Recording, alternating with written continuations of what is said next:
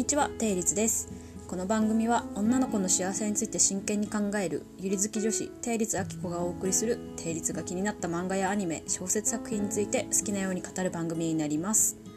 定律は生まれも育ちも東北人です。口下手鉛もありますので少々お聞きづらくてもお許しください。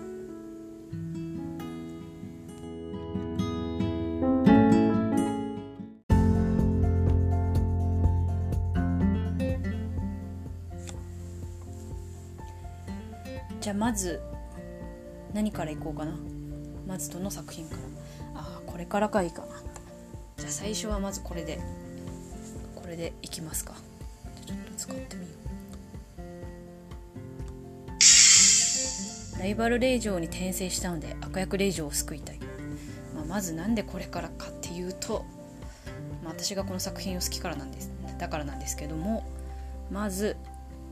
ライバル令嬢に転生したので悪役令嬢を救いたいを知らない方もまあ結構いらっしゃると思うので、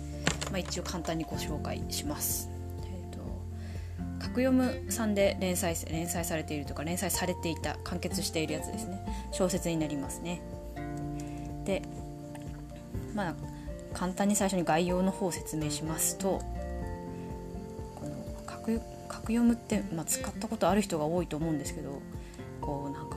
作者が選べるんですよ。こうタイトル文というか煽り文みたいなの。でその煽り文がまず「悪役令嬢という呪縛からあなたを救いたい」っていう、まあ、これがまあ私の悪役令嬢物好きをくすぐりまして見たところとても良いゆり小説だったということで、まあ、ハマってるんでご紹介します。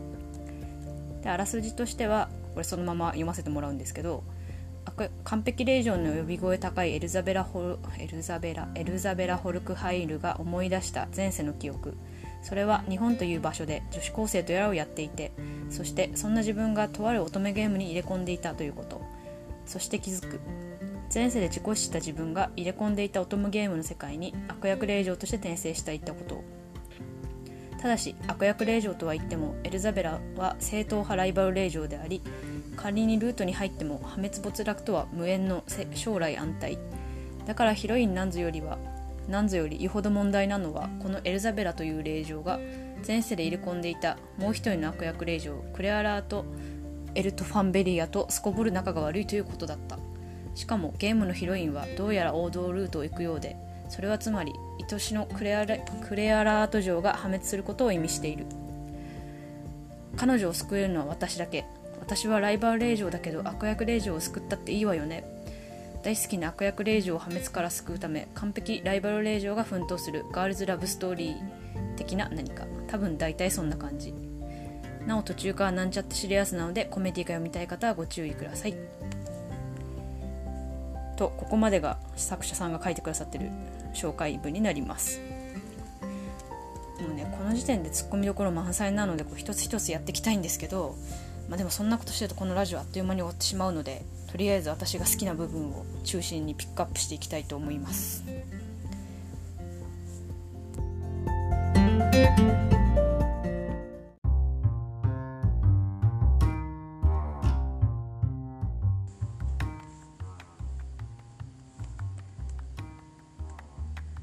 はい、じゃあ早速何がいいのかをやっていこうと思います。何がいいのか全部いいんだけどまずこの小説結構長いです。全107話。107話 ?107 話かな？多分107話です。あ全107話です。でプロローグがあって1章2章3章4章エピローグまでバッチリあって番外編まであるというお得な作品なんですけどもまず悪役令嬢ものっていうことなので基本的にゲームの本編があります。で本編があってそれをまあそれから悪役令嬢であるクレアを救おうと主人公のライバル令嬢のエルザが頑張るっていう話なんですけどまず1章、まあ、最初ですね。最初はもうぶっちゃけマイナスからのスタートです。悪役令嬢のクレアとライバル令嬢のエルザ、まあ、主人公は立場としては同じ、まあ、同じ位置にいるような令嬢なわけですよこれゲームのヒロインは庶民庶民から王族に王族の傍流になったっていう、まあ、成り上がりをする子なんですけどもそれとは違ってもエルザとクレアは基本的に同じ公爵令嬢から始まるんですけど主人公のエルザは完璧ライバル令嬢ってこう作中でも何回か出てくるんですけど完璧なんです。で何をしてもこううまいしうまいし、うん、そうですね。マナーとかダンスとか何もかもできるしその上周りの人への当たりもうまいっていう完璧なご令嬢でありましてだから破滅ルートがないっていう立ち位置なんですけどそれに対してクレアまあこの作品のぶっちゃけヒロインですよ。ヒロインは地位は公爵令嬢で国一番の美少女美少女美紀、まあ、美しい姫って書いて美紀と言われてはいるんですけど性格がすこぶる悪い。すこぶる悪いっても一言で言うのもなんなんですけど、まあ、貴族悪役令嬢にありがちなテンプレートな作品作品じゃないですね、えー、と性格になってるわけです。で、まあ、具体的に言えばツンデレなんですけどツンデレでその上格が全て。つまり貴族としての格が一番命の子なんですよ。でその格によって人を判断するっていう悪癖まあ貴族だからしょうがないのかもしれないんですけど悪癖がありましてつまり貴族としてふさわしい振る舞いをしないとどんな人間でももう性格が良くても悪くても関係なくバッサリ切られてしまうという恐ろしい令状になります。でこのエルザがなんでこのクレアを好きになったかっていう理由がまた面白いんですけどね。エルザ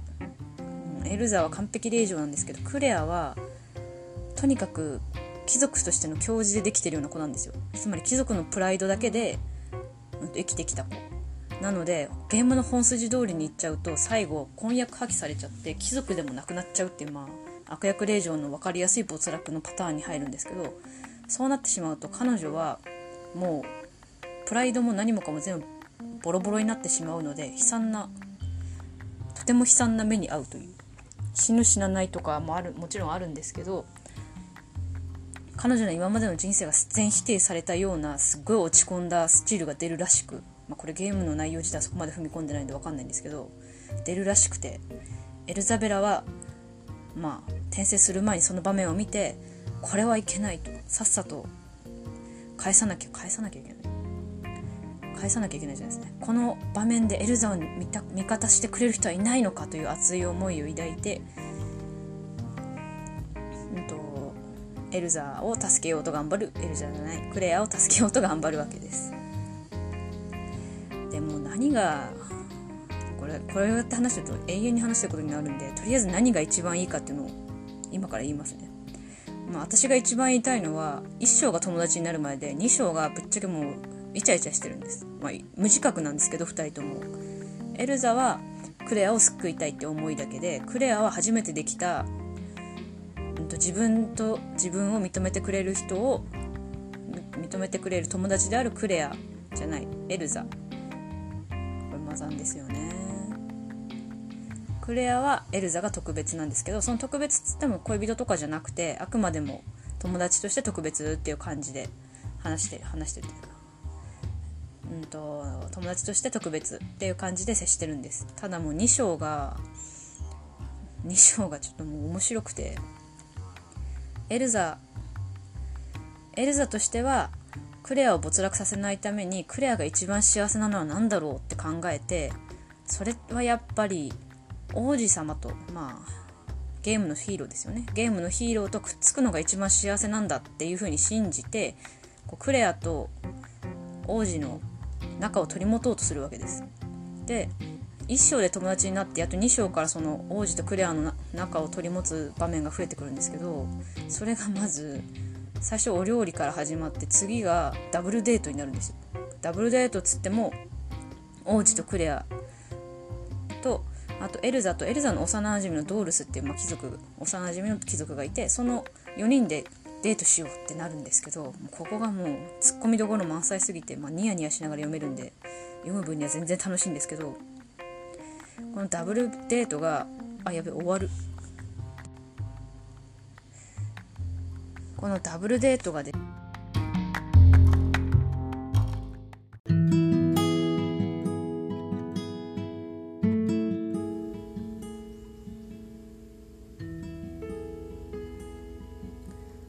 はいここまでお付き合いいただきありがとうございます。定率は番組名と同じ人類総有理化計画で同じような内容のブログもやっております。こっちでもラジオと同じように好きなゆり作品について書き殴って,、ま、書き殴ってます、えー、結構文字数多めですのでご注意ください。はいもう一個お知らせです。実はここならでも、えーと、ゆり作品の普及のためあなたのアイデアをアイデアを小説化する企画をしてます。興味があればくぐってください。それではご視聴ありがとうございました。また次回お会いしましょう。